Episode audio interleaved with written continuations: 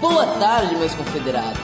Estamos aqui nesta linda e bela tarde na MDFM. Brasil! A rádio dos atraentes. Sim, senhoras e senhores. Hoje, eu, Luigi Cuoco, Caio Solimeu e Matheus Atraente falaremos sobre Festa no Covil, um livro de João Pablo Villa-Lobos, publicado em 2010 pela Companhia das Letras.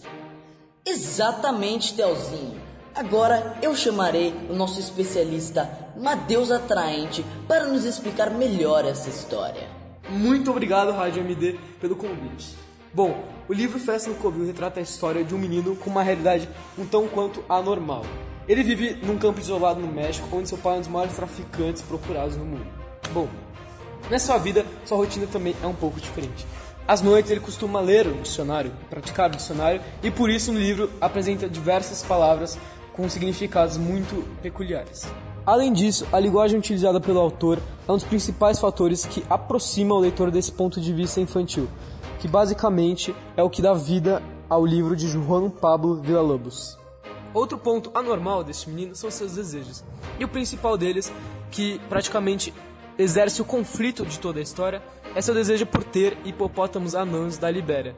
Então, em certo momento do livro, ele e seu pai mais um amigo vão na Libéria para tentar achar esses hipopótamos anões da Libéria e trazer para seu país, o México.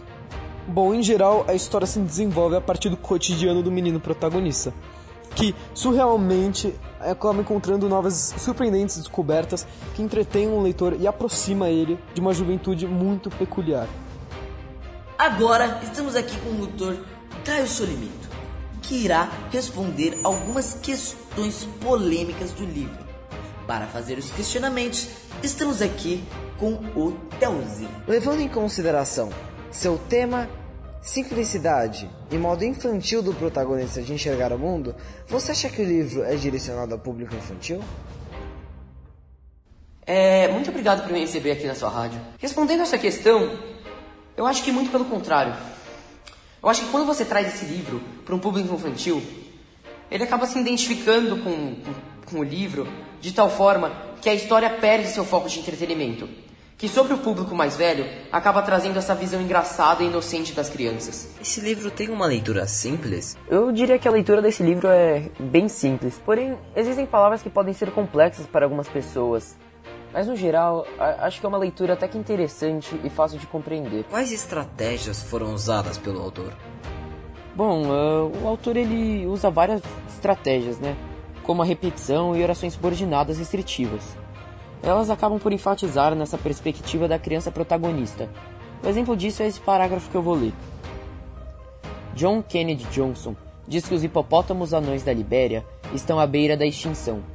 A extinção é quando todos morrem, e não vale só para os hipopótamos anões da Libéria. A extinção vale para todos os seres vivos que podem morrer, incluindo os hondurenhos, como nós. Você recomendaria esse livro para a nossa audiência? Sinceramente, acho que sim.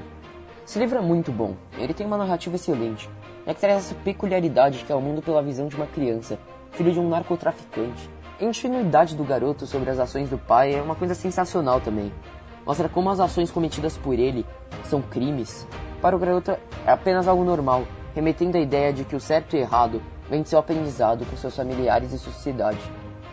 Mas como o garoto nunca se socializou muito bem por conta da profissão do seu pai, ele acaba por ficar a mercê dos ensinamentos do mesmo. O autor usa também estratégias que citei anteriormente, de tal forma que a leitura se torna boa e gostosa. Existe também um pouco de ironia nesse livro, o que o torna ainda melhor na minha opinião. Com tudo isso sendo dito, eu recomendaria sim esse livro a todos. Bom, então é isso, meus amiguinhos. Eu queria aqui agradecer ao compartilhamento de todos vocês e vocês, meus queridos ouvintes, fiquem com o próximo episódio de Louis e suas patetadas. Brasil!